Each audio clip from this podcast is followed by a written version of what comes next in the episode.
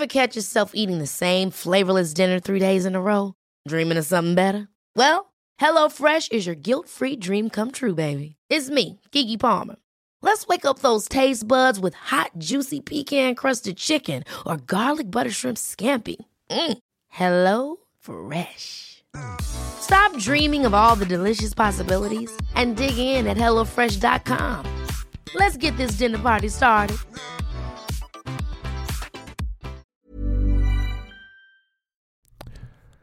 Muy, muy buenas tardes, mis queridos amigos. ¿Cómo se encuentran? Espero que se encuentren súper, súper bien. Eh, yo me encuentro muy bien.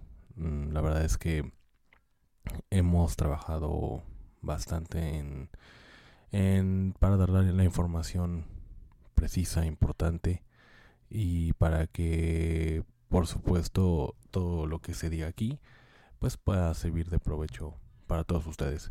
Sobre todo en, en cuestión de enfermedades que, que, pues últimamente, como saben, hemos estado combatiendo, ¿no? Como pacientes, como, como médicos, otros como, como investigadores, para que, para que, bueno, en, en general la sociedad tenga una calidad de vida, pues siempre eh, mejor, buscando, eh, por supuesto, el costo-beneficio, que, que todo salga muy bien.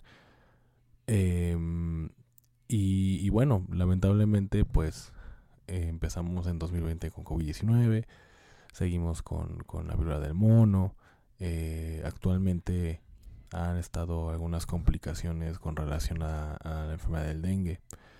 Eh, hemos estado investigando y pues lamentablemente se han, han- ha aumentado mucho los casos de dengue en, en- en América Latina, sobre todo en la parte de Sudamérica. Eh, hay una importante cantidad de casos, incluso este mucho más que en otros lugares, en Paraguay. En Paraguay está ahorita una cuestión de, de, emergencia, digamos, este con, con esta con esta enfermedad de dengue. Y bueno, ahora con los calores, les, les adelanto, va a haber casos, eh, por supuesto, sobre todo en zonas tropicales, en zonas donde haya mucho más este más este tipo de ambiente tropical. Entonces sí comentarles que tienen que cuidarse que tienen que que, que pues si, si viven en estos tratar de tener mosquiteros de, de tener repelentes a la mano sobre todo si tienen niños pequeños este y si no pues lo mismo no pero por supuesto que preocupa más eh, en ancianos en, en, en niños pequeños porque bueno son las personas que pueden ser más vulnerables a lamentablemente tener una defunción. Pero bueno, el día de hoy eh, ya hablaremos de esto, de, del dengue, porque sí es importante. Ya he hablado, ya he hablado con relación al tema, pero como una cuestión más personal, porque yo ya tuve dengue. Ya me dio dengue el año pasado, en, en agosto, en agosto del año pasado. Y sí es una cosa terrible. Y eso que no fue un, un afortunadamente una enfermedad o más bien un grado de dengue tan tan grave. Eh, pero pero bueno, sí fue una situación que por supuesto no le deseo absolutamente a nadie. Por esa razón es que les comento por, porque ya sé cómo se siente, por favor, traten de cuidarse. Pero ahora lo que a lo que les quería yo platicar son noticias entre buenas y malas, como, como, como siempre, ¿no? Siempre hay este de lo malo bueno y de lo bueno malo. Y son dos temas que, que ahorita pues se me hacen bastante importantes, sobre todo por, bueno, el primero sobre todo por la cuestión de la tecnología médica, de cómo es que la tecnología nos ha ayudado mucho a mejorarse, a mejorar calidad de vida, a tener este controladas ciertas enfermedades y actualmente eh, eh, pues ya se están usando tecnologías más avanzadas. Estoy hablando ahorita por la, por, por, supuesto, de la inteligencia artificial. Eh, cómo es que ha ayudado últimamente a la detección del cáncer. Este, obviamente la, la intención es que sean estadios tempranos, estadios tempranos, donde los médicos, radiólogos en, en, en, este caso, porque son los médicos especializados en leer todo este tipo de, de estudios de, de, gabinete, que son las, las mastografías, este, los ultrasonidos y toda esta cuestión, Un médico general lo puede hacer, este, cualquier otro médico, pero por supuesto que el que estudia para esto, para la lectura, para el análisis, para la interpretación, son los médicos radiólogos. Y en efecto, en este artículo de vanguardia.mx eh, nos, nos cuentan la relación que tienen muchos expertos, muchos expertos en radiología, muchos médicos radiólogos, otros expertos en inteligencia artificial, de cómo hay incluso este debate, ¿no? De, de cómo, cómo puede beneficiar esto, o por supuesto a la enfermedad, eh, a la detección, claro que beneficia, y en eso están todos de acuerdo. Hay unos que piensan que, que la, la inteligencia artificial, por muy eficiente que sea, no puede suplir a un médico radiólogo que el mejor trabajo que pueda haber o para potencializar este apoyo siempre va a ser de la mano con un médico radiólogo, es decir, tecnología o inteligencia artificial de la mano con un médico radiólogo que sirva de apoyo. Otros pues sí pueden predecir o, están a favor de que, de que, bueno, a favor más bien, que, que, se corre el riesgo de que esta inteligencia artificial pueda suplir a los médicos radiólogos para obviamente hacer un mejor trabajo, porque se supone que para esto es, eh, la tecnología artificial, bueno, perdón, la inteligencia artificial para que para que para la detección de algo que el ojo humano o el ojo clínico, por muy entrenado que esté el de un médico radiólogo, no lo pueda ver.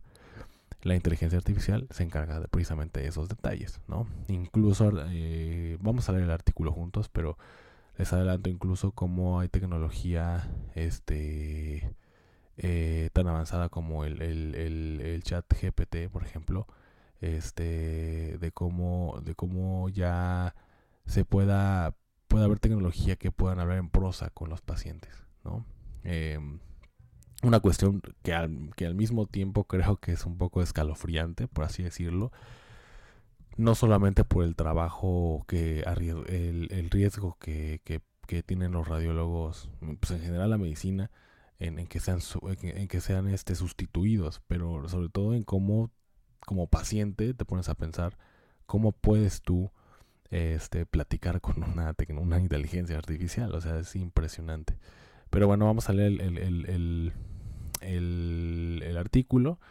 Y el artículo, este, esto por supuesto se los voy a compartir en, en, el, en la caja de comentarios, en el cuerpito del correo, de correo del, del, de las plataformas para que ustedes lo tengan y lo puedan por supuesto ver por ustedes mismos.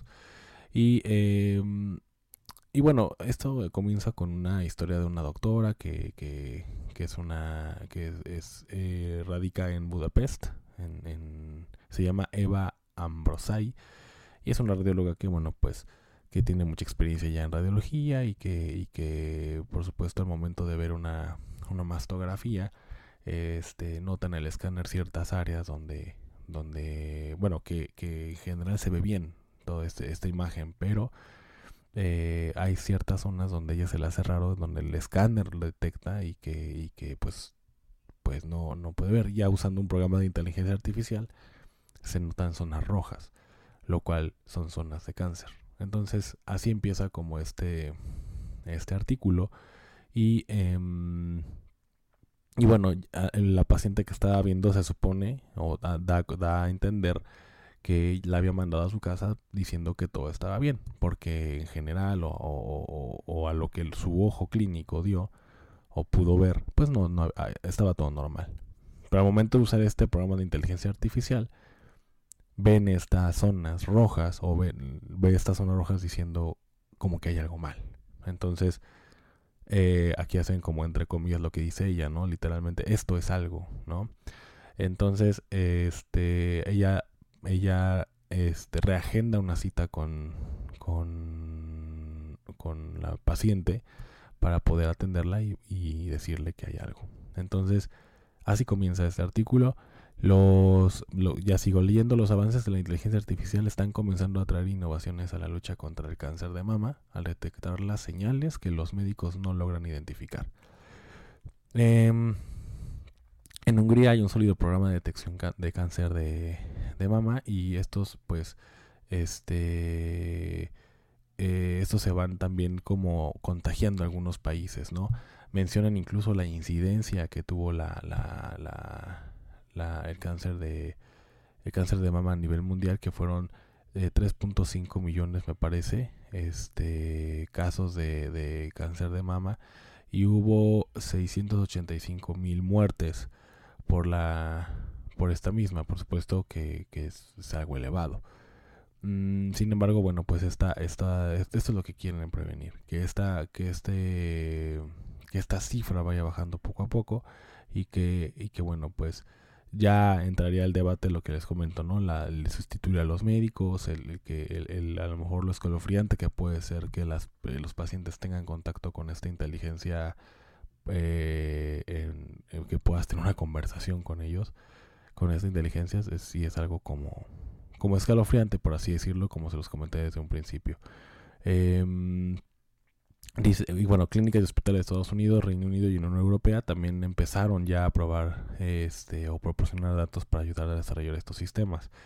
Eh, lo que les comentaba es que el uso de esta tecnología está creciendo a medida de que esto convierte en el foco de atención de Silicon Valley, que es una Silicon Valley es una una, una zona en San, en San Francisco donde, donde por supuesto están todo este tipo de empresas de, de, tecnología, como por ejemplo es Facebook, este Apple. Y, bueno por supuesto que esta que esta parte muy importante empieza a ser como ruido y empiezan a tener un target importante por parte de Silicon Valley. Em, con el bueno esto esto llamó la atención a partir de que hubo un lanzamiento del chatbot como les comentaba que muestra la capacidad que tiene la inteligencia artificial de comunicarse en prosa como, como la de un ser humano normal a veces este pues puede tener algunos resultados ahí preocupantes por lo que les comento de, que ya puedas tú eh, sustituir a lo mejor al médico por por esta por esta tecnología. Y em, y bueno este por supuesto que, que, lo que se lo que se pretende o lo que también preocupa al mismo tiempo es, es que esta tecnología esta tecnología se filtre ya en nuestra vida cotidiana.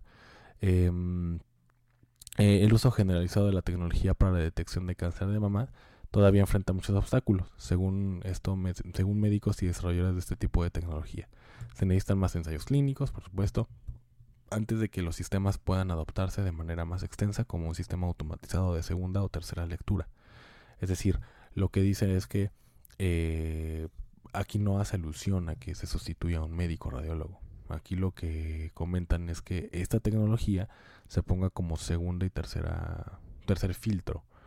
Es decir, que el, que el primer filtro sea el médico, que con obviamente la experiencia, la, la expertise y todo esto que tiene eh, ya eh, por, por, todos los años de formación que tuvo, este no solamente se quede en ese, en ese filtro, digámoslo así, o en ese, en ese paso, sino que también con la ayuda de la tecnología en un segundo o tercer paso puedan este, concluir que efectivamente no hay nada o que se confirme un diagnóstico de cáncer de mama temprano, ¿no? Que sería lo, ideal.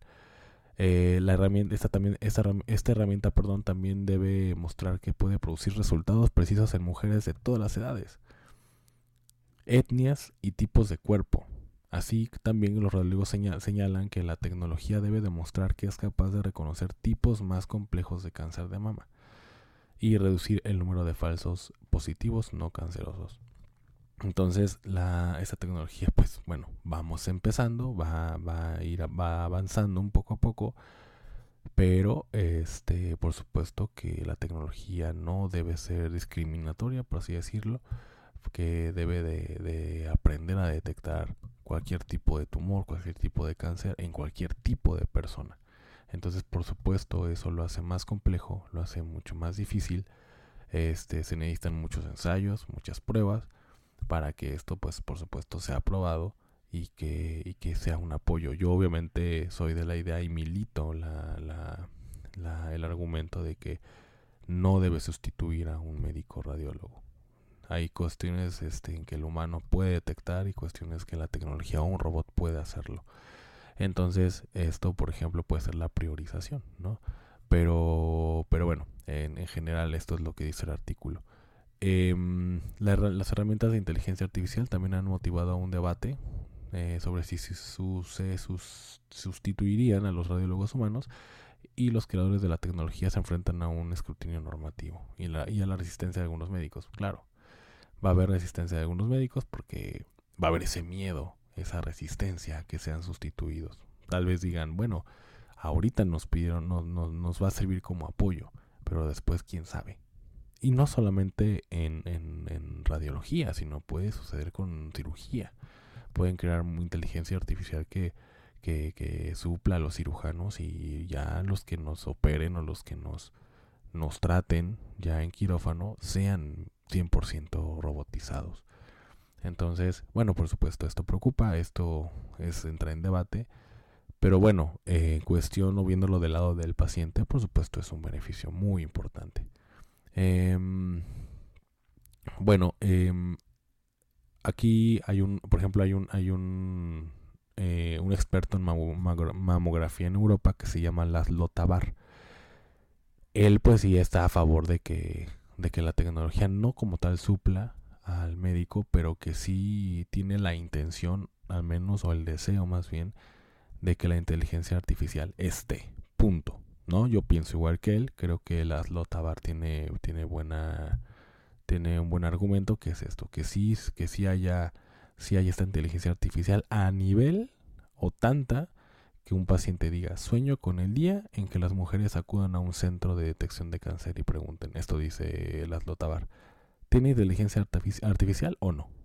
Entonces ya que sea muy común, ¿no? Que si una, una, una, una señora una mujer mayor de 40 años vaya a hacerse una mastografía, pregunte ya como si fuera algo muy común que si la clínica o el, o, el hospital cuente con inteligencia artificial, entonces sí, sí, sí me hago este examen, porque sé que mi, mi resultado va a ser mucho más confiable, ¿no? Entonces, esta es la, lo que dice él, que es experto en mamografía en Europa. Uno de los, de los que este, pertenece a la, a la, investigación directa de la inteligencia artificial, Geoff Hinton argumenta que, que, la tecnología sí puede sustituir a los radiólogos en algunos años, o sea, ni, siquiera en, muchos años, él, él pronostica que en cinco años. Y él dice esto, creo que si trabajas como radiólogo eres como Wild E. Coyote en los dibujos animados, dijo a The New, York, The, New Yorker en 2017, ya estás a borde del precipicio, pero aún no has mirado hacia abajo no hay, no hay, no hay donde caer, agrego. Mom deserves the best, and there's no better place to shop for Mother's Day than Whole Foods Market. They're your destination for unbeatable savings, from premium gifts to show-stopping flowers and irresistible desserts. Start by saving 33% with Prime on all body care and candles. Then get a 15-stem bunch of tulips for just $9.99 each with Prime. Round out Mom's menu with festive rosé, irresistible berry chantilly cake, and more special treats. Come celebrate Mother's Day at Whole Foods Market. Hold up. What was that? Boring. No flavor. That was as bad as those leftovers you ate all week. Kiki Palmer here, and it's time to say hello to something fresh and guilt-free. Hello Fresh. Jazz up dinner with pecan-crusted chicken or garlic butter shrimp scampi. Now that's music to my mouth. Hello Fresh. Let's get this dinner party started. Discover all the delicious possibilities at hellofresh.com.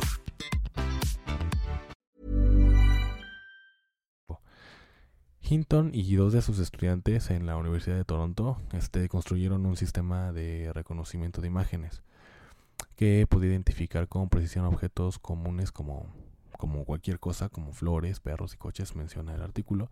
Y esta, esta tecnología es la que, en la que se basa su, sistema que se llama red neuronal. Esta red neuronal es la misma este, tecnología que, que usamos prácticamente todos a diario, que es la de Google Fotos, Siri, Alexa eh, para reconocer palabras de que dice la gente, para que, para que en un futuro este, esta tecnología tenga esa relevancia en las clínicas, en los hospitales. Esto de manera que el cerebro, humano procesa esta información que, que proceda de distintas fuentes. Entonces, pues imagínense, o sea, sí, por supuesto que entiendo mucho, eh, es muy polémico este tema, pero finalmente es una cuestión que tenemos que tener en cuenta y que puede y que creo que inminentemente va a pasar. Em, bueno, esta, la estadística que, mencionan es de 2.3 millones de, diagnósticos de cáncer de mama y hubo 685 mil muertes por esta enfermedad. Entonces, em, eh, con base en este en esta estadística ese es el debate, ¿no? del costo-beneficio. ¿Cuál es la, los pros y los contras? Y em, el, una persona que se llama Peter Hexmetley, informático cofundador de Keyron Medical Technologies, eh, sabía que eh, en realidad iba a ser más complicado. O sea, no iba a ser muy simple que esto existiera y mucho menos que, que suplieran a los médicos. Él es húngaro, bueno, creció en Hungría, este, donde pasó tiempo, este, mucho tiempo en los mayores hospitales de Budapest. Y él tenía una mamá. Esta, esta, esta persona pues, o su madre era radióloga.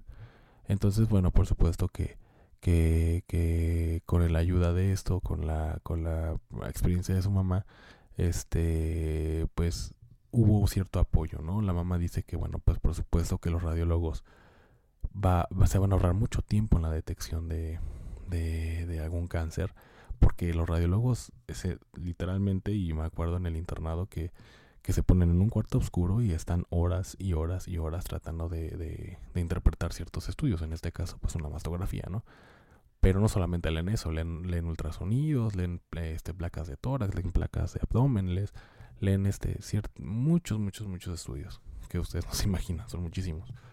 Pero, este, obviamente ahorraría el tiempo, ahorraría el tiempo para la detección y por supuesto una eficiente respuesta a los pacientes. Entonces, en general, esto es como cómo es que hay una una un importante avance en este tipo de, de sistema de tecnología eh, donde bueno pues realmente eh, sí llega a ser polémico pero también es una creo una buena noticia para la tecnología médica para para el apoyo para poder beneficiar al paciente y darle una calidad mejor de vida. Y si se detecta esto en, en que, bueno, esto esto suele hacerlo muy bien el ojo clínico, el ojo humano.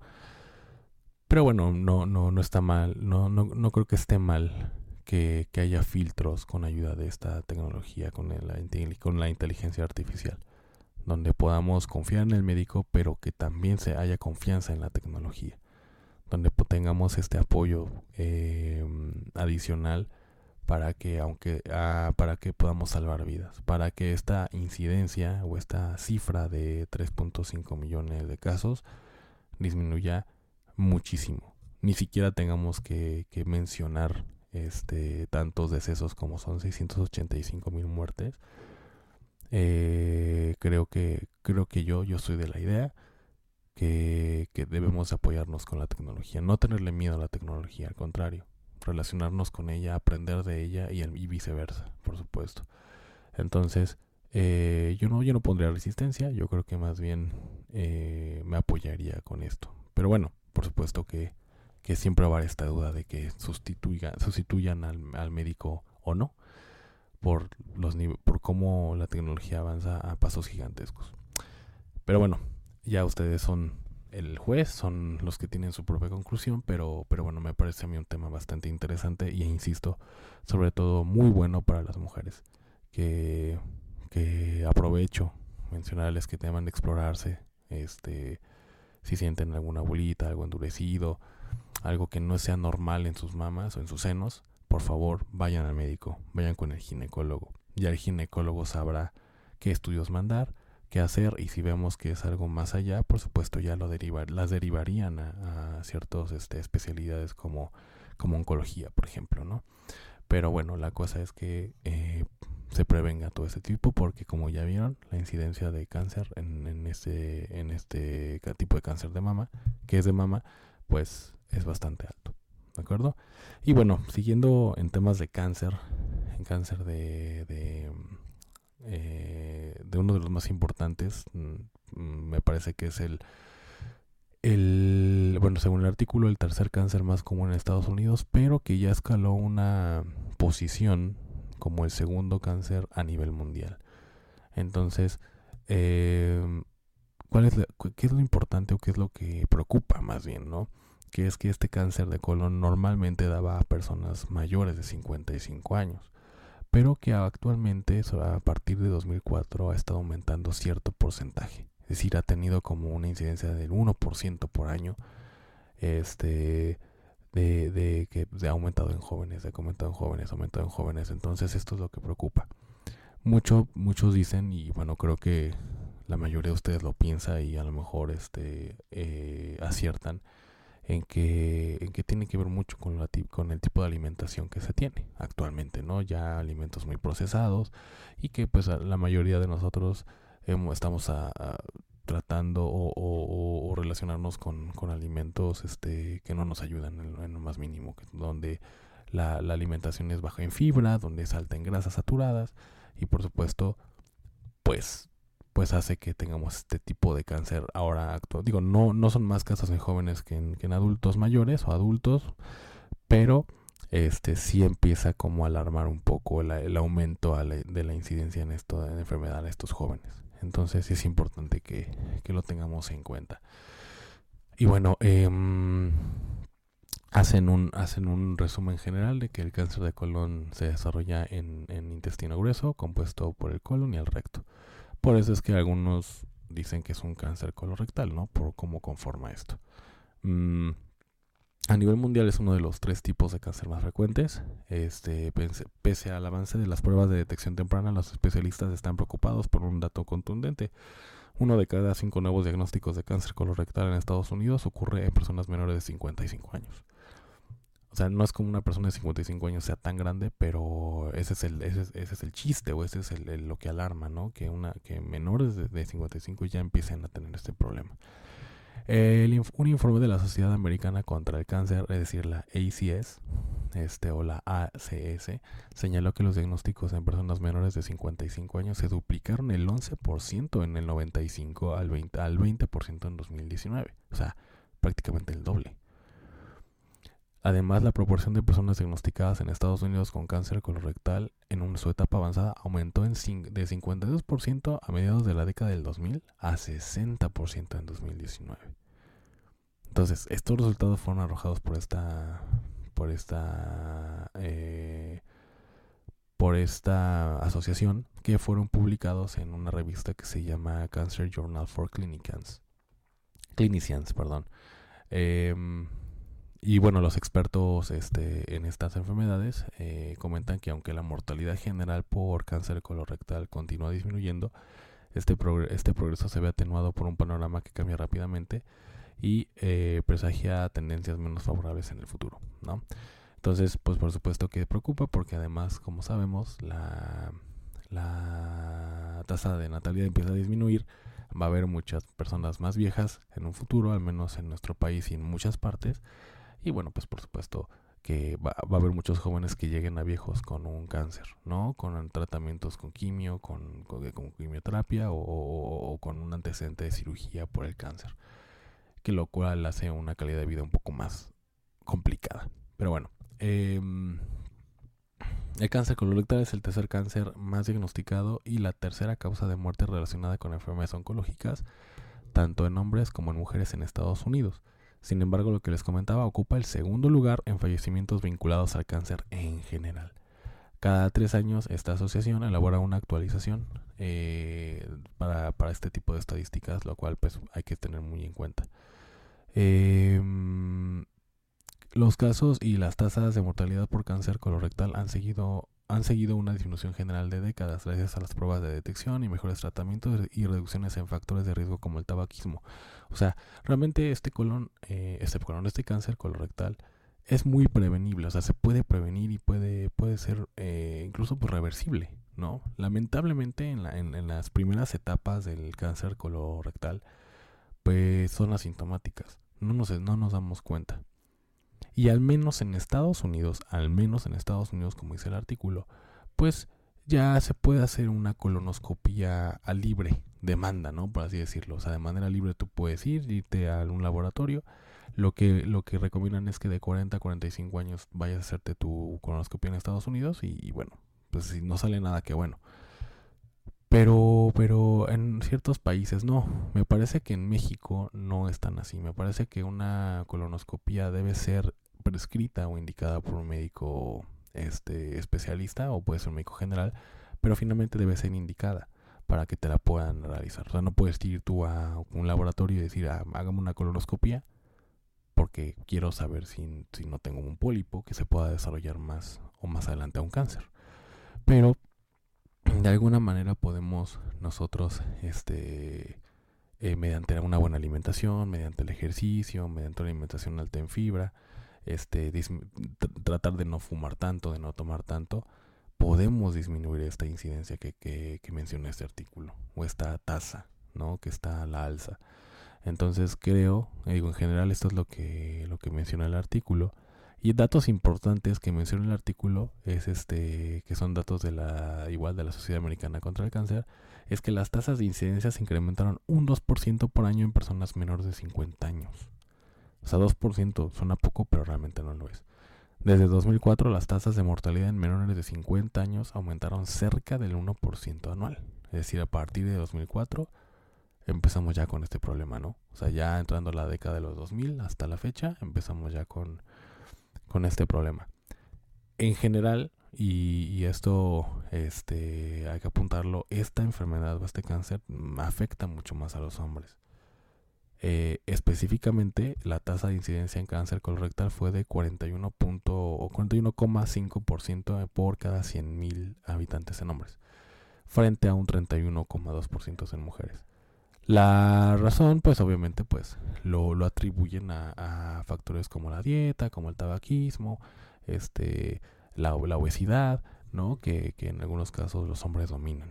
Entonces, este, por supuesto, el artículo hace énfasis en, lo que es la, la, prevención, en lo que es este, eh, el cuidado eh, a priori, ¿no? De la, de la enfermedad. Entonces, es súper importante, súper, súper importante que no fumen, que no tomen. Y si lo hagan, y bueno, que si tomen, por supuesto, de manera muy, muy este, controlada. Pero sí lo que hace también muy, muy común al cáncer es que el tabaquismo. Entonces, traten de no fumar tanto. Y si fuman y son adictos ya al, al cigarro, a la nicotina, traten de pedir ayuda porque no solamente es cáncer de pulmón, sino también, por ejemplo, esto, ¿no? Este tema de cáncer de, de, eh, de colon y, bueno, puede causar cáncer de pulmón, puede causar este EPOC, es decir, enfermedad pulmonar obstructiva crónica. Entonces, tenemos que, que tener en cuenta que la prevención es la asesina de este tipo de tasas tan altas por supuesto que pasa que muchas personas no fumen en toda su vida y tengan cáncer de pulmón, ¿no? Este, que por, otros factores que, que probablemente no, no sean tan fácil de erradicar, pero bueno, hay que ayudarnos con, con lo que sí podemos modificar en nuestras vidas. Traten de hacerlo, traten de cuidarse, tomen agua, este, al menos 2 litros a 2.5 a 3 litros al día, traten de hacer ejercicio, al menos caminar, este, tratar 30 minutos diarios. Este, el, ejercicio aeróbico eh, sirve muchísimo para este tipo de situaciones. Traten de comer lo, más sano posible. Entiendo que a veces las posibilidades económicas no dan para poder comprar ciertos productos que son recomendables por, algunos nutriólogos, pero al menos tratar de tener lo más balanceado que sean nuestras vidas. Hagan ejercicio, este, eh, eh, traten de no fumar, eh, traten de tomar lo menos posible, traten de, de, de, tener este tipo de rutina que se haga ya un estilo de vida para, para su bien. Por supuesto no estamos este, exentos de un cáncer, aunque tengamos estas estas, estas este, actividades o esta rutina, pero bueno, al menos nos ayudamos un poquito, ¿no? Nos ayudamos un poquito.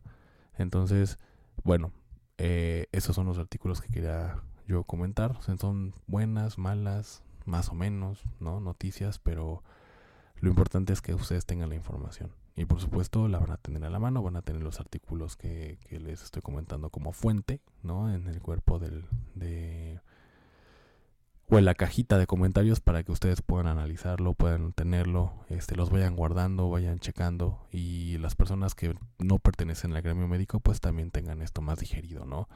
Este, por parte de, un servidor y que lo tengan a la mano también para que eh, lo vayan distribuyendo a sus seres queridos y, y, den este consejo para que no tengan ningún problema. Perfecto, pues eh, qué bueno, me dio mucho gusto darle este tipo de noticias, ojalá que les haya servido de, de algo. Eh, nos vamos a, a ver, yo creo que el, ya sea el día de mañana o a más tarde el viernes con otro capítulo de podcast, Doctor al Cuadrado. Y voy a estar muy al pendiente de nuevas noticias y por supuesto temas polémicos como el pasado, ¿no? Ya saben mucho mi postura, realmente no tengo por qué eh, ya sea avergonzarme o por qué eh, poner una cara que no. No estoy de acuerdo mucho con, con la cuestión este de las autopercepciones, ¿de acuerdo? Entonces, bueno, pues cuídense mucho, que tengan una excelente tarde y nos estamos escuchando en otro capítulo. Que tengan muy buena tarde. Lindo martes. Ever catch yourself eating the same flavorless dinner three days in a row? Dreaming of something better? Well, HelloFresh is your guilt-free dream come true, baby. It's me, Kiki Palmer. Let's wake up those taste buds with hot, juicy pecan-crusted chicken or garlic butter shrimp scampi. Mm. Hello Fresh. Stop dreaming of all the delicious possibilities and dig in at HelloFresh.com. Let's get this dinner party started.